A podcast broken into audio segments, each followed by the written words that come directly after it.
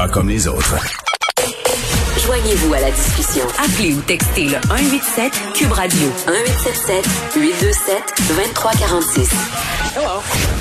On va continuer à suivre évidemment ce qui se passe du côté de Washington. Trump qui a fait un appel au calme parce que vraiment les choses euh, dégénèrent en attendant d'avoir plus de détails. Et je vous le dis, là, on en reparlera euh, tantôt avec Vincent Dessoureau. Euh, on continue notre programmation régulière. Si on apprend des choses, je vais vous le dire. Ne vous inquiétez pas. Continuons à parler de ce dossier de cyberharcèlement là depuis euh, le début de cette semaine. Euh, on, en a beaucoup parlé, euh, notamment menaces sur Internet dont j'ai fait l'objet. Tout ça me portait à vouloir réfléchir sur la question. Sortons ça de ma propre histoire. Là. Je sais que ce phénomène-là est grandissant et que la pandémie a exacerbé les affaires. par ailleurs, quand je suis allée voir les policiers, ils me disaient qui gérait beaucoup, beaucoup de plaintes à cet effet-là. Euh, mais force est d'admettre que le cyberharcèlement vise souvent des femmes. Pourquoi les femmes sont-elles davantage ciblées par le cyberharcèlement? Pourquoi euh, la violence faite aux femmes aussi souvent se réduit à des propos à caractère sexuel? Tant de questions. Je ne sais pas si on va trouver euh, les réponses, mais on va en jaser en tout cas avec Mélissa Blais, qui est professeure au département de sciences sociales de l'Université du Québec en Outaouais. Madame Blais, bonjour. Bonjour. Bon, on va se donner des chiffres quand même là, parce que tout ça est assez flou.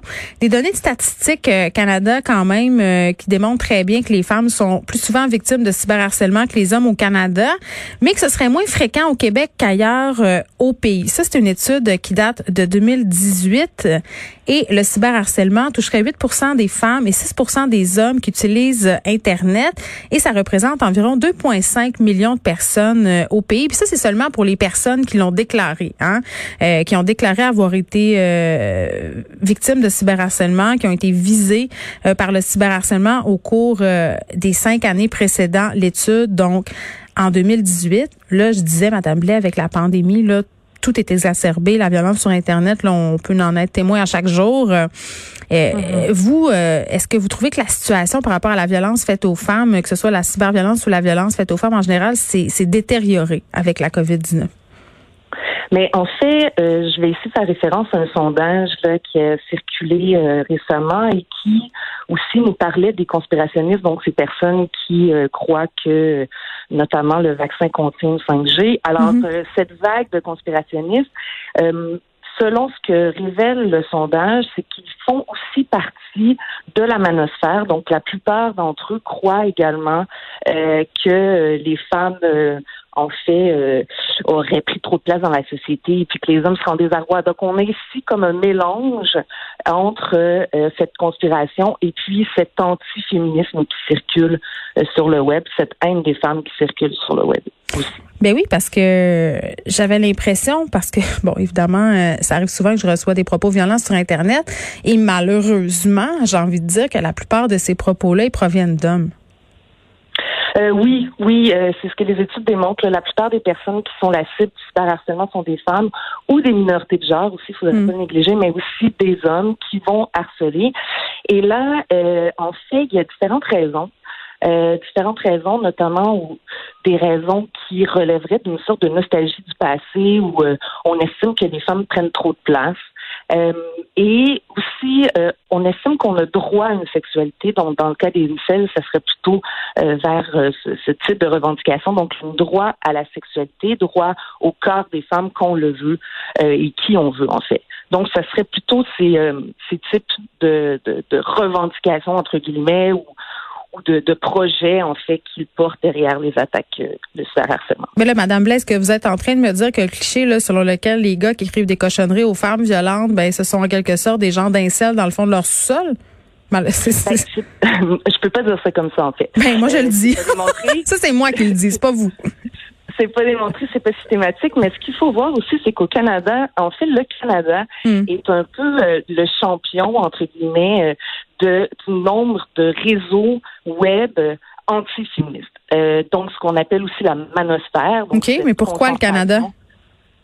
Euh, pourquoi le Canada? Ben, en fait, c'est qu'il faut voir aussi que les autres pays champions de ce type de, de, de phénomène web, c'est les pays où il y a un mouvement féministe assez fort. Ah. Et ça prend aussi un mouvement féministe qui fait parler de lui, euh, où il y a des personnalités publiques, notamment qui vont se revendiquer ou qui vont s'identifier aux féministes, pour que euh, des hommes prétendent en fait euh, que le féminisme nuit à la cause des hommes et s'organisent notamment sur le web.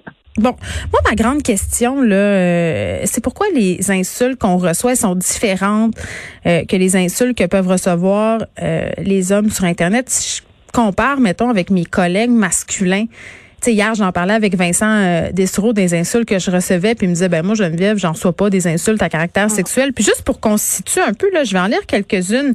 Euh, bon, j'ai reçu ça dans la foulée d'un post que Éric Duhem a fait sur moi.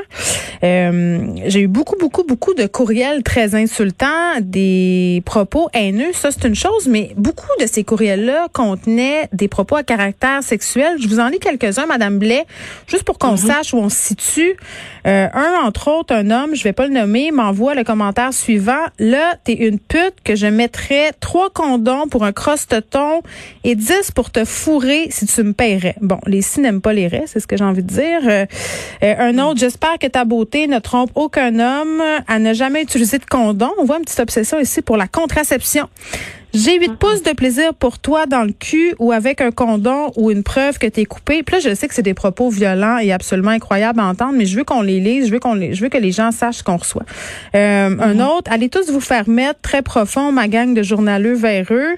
Un autre, moi aussi à la place de ton père, j'aurais préféré ne pas te voir à Noël. Il doit trouver que t'es une méchante pute. Ferme ta gueule puis montre-nous tes grosses boules toutes croches. Je pense que ça fait le mhm. tour. J'en ai des centaines comme mhm. ça. Oui, ben, je suis vraiment désolée que vous ayez à vivre ça, en fait. ben, moi aussi, puis ça vient pas euh, avec le métier, hein. Ça, j'aimerais ça qu'on le spécifie, là. C'est pas parce qu'on fait ce métier-là qu'on on est en, qu'on doit recevoir ce genre de propos-là. Ça vient pas avec. Ça devrait pas venir avec. Non, j'ai envie d'ajouter que c'est même des questions dans, dans c'est des enjeux de santé, sécurité au travail, si je peux me permettre. Euh, mais euh, oui, en fait, c'est souvent la cible, euh, c'est la sexualité des femmes. Généralement, c'est une sorte de rappel à l'ordre, en fait. Mm-hmm. Euh, puis on sait très bien ce que peut signifier une menace de viol, donc qu'est-ce que ça peut produire comme effet.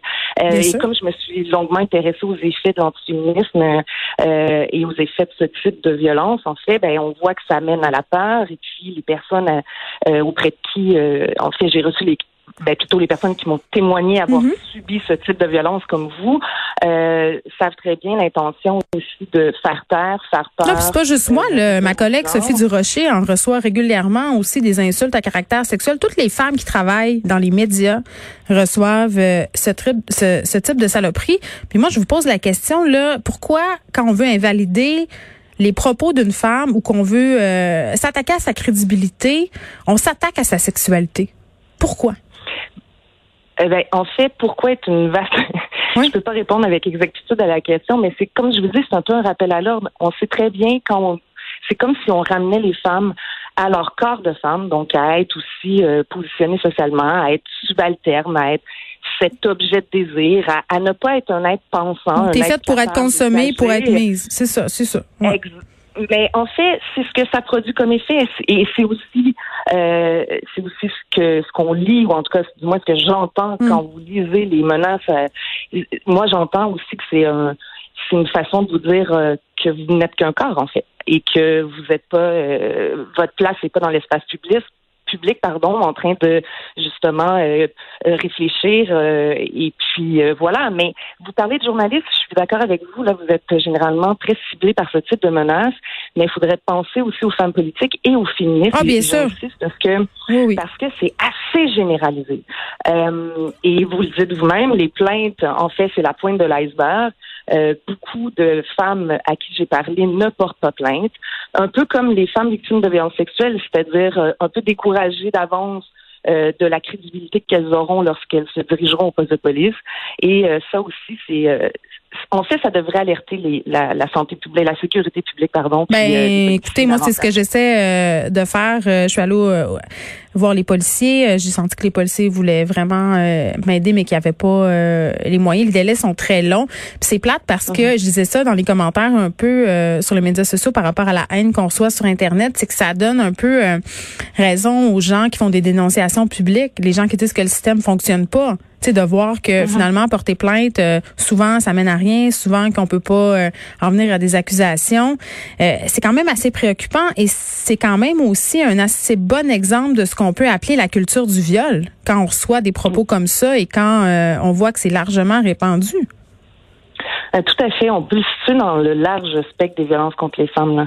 Ce type de violence qui est verbale, euh, ce type de menace, mais qui participe d'un même système, effectivement, mm. d'une même culture où on ramène les femmes, soit qu'on cherche à disposer de leur corps sans leur consentement, ou on les ramène justement à n'être qu'un corps, en fait, un mm. corps consommable, et puis point à la ligne, quoi.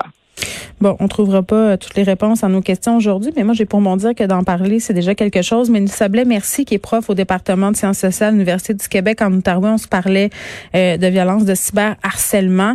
Euh, par rapport à ce qui se passe aux États-Unis, un reporter qui couvre les activités du Congrès en ce moment dit qu'il y aurait un manifestant qui aurait tiré dans la chambre. On voit sur des images la police garder la porte de la pièce avec leurs armes dégainées. Des gaz lacrymogènes ont aussi été utilisés euh, dans la bâtisse. Et comme je vous disais, on va revenir sur tout ça avec Vincent Dessureau dans quelques instants. On suit la situation euh, en temps réel.